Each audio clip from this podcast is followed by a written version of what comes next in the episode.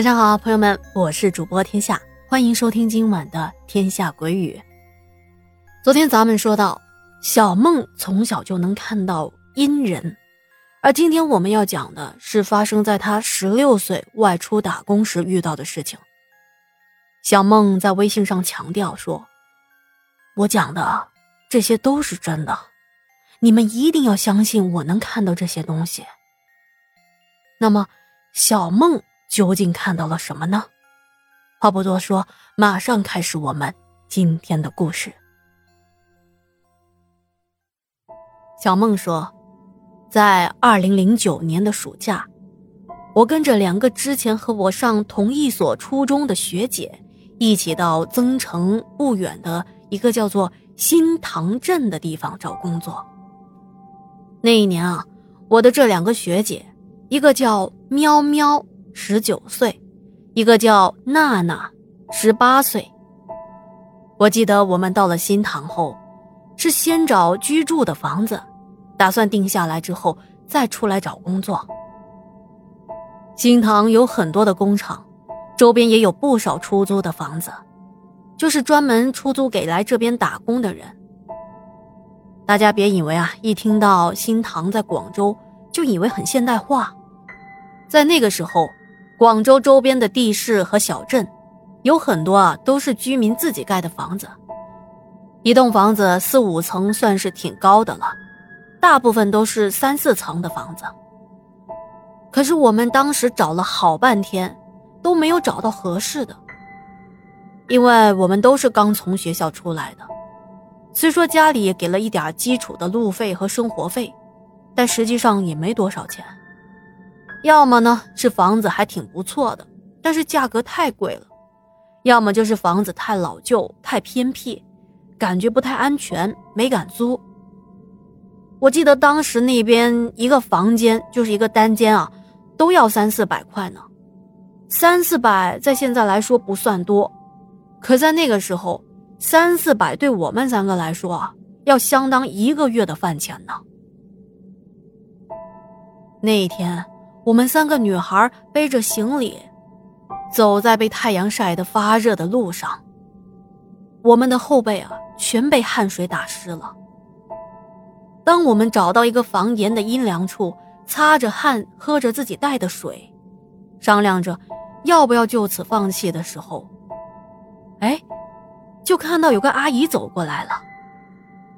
那阿姨啊，看起来应该是四十多岁。他应该是看到我们背着行李，猜到我们要租房子，他就问我们：“哎，靓女，需不需要租房啊？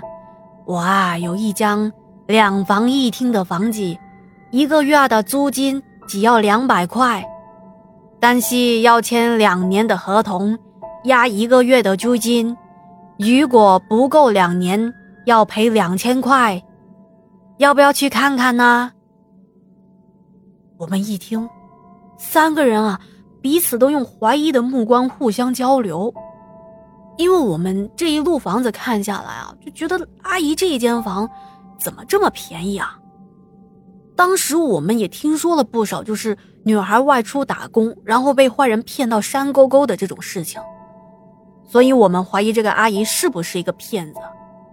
那阿姨啊，仿佛看穿了我们的心事，就说。哎，是不是怕我骗你们呢？我的房子很不错的，走啦，就在附近呐，我带你们去看看，看了之后你们再做决定啦。说着，就拉着我们去到他家的房子。这栋房子啊，一共有五层，其他的楼层已经出租出去了，而阿姨带我们去看的。是四楼的房子。这一层的房子一共有两个房间，一大一小，还有一个没有窗户的小客厅和一个没有窗户的厕所。这个厕所啊不算小，也兼具着洗澡的功能。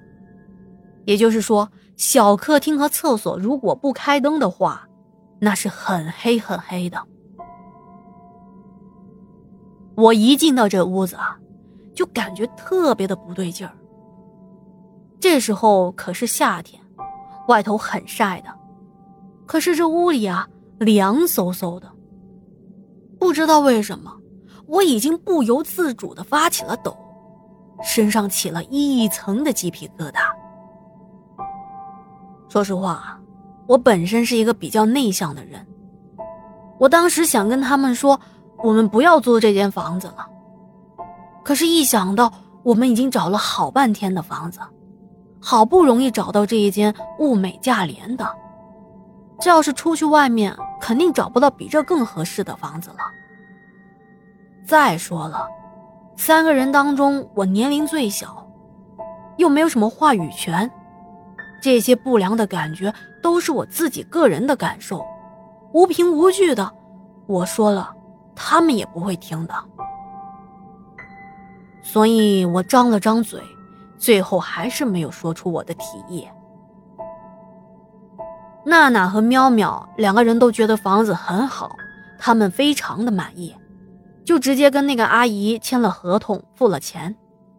毕竟才两百一个月，之前我们计划是三个人挤在一间单间的，现在可以住一整层的楼哎。所以他们当时是很开心的，压根儿呢就没有留意到我的表情和情绪。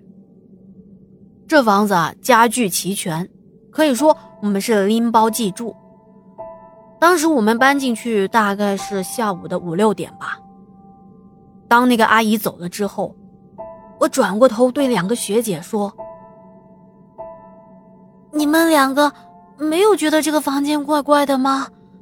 我总觉得好像有人一直在看着我，我好害怕。”啊可是喵喵姐说。哪有人啊？这房子啊，应该是很久没有住人了，全是灰。我先收拾屋子，你们啊，等会儿出去买晚餐吧。他说着就搞卫生去了。倒是娜娜姐看着我的脸色实在是很不好，就带着我出去外面买晚餐了。在出去的路上，我一直想跟娜娜姐说点什么。可是最终还是没有开口说话。我们买了饭回来，三个人一起吃了饭，又一起继续打扫屋子，收拾完一切，整个人都累瘫了，洗了洗澡就睡下了。当时我和喵喵姐是睡在大房间的，娜娜姐睡在小房间。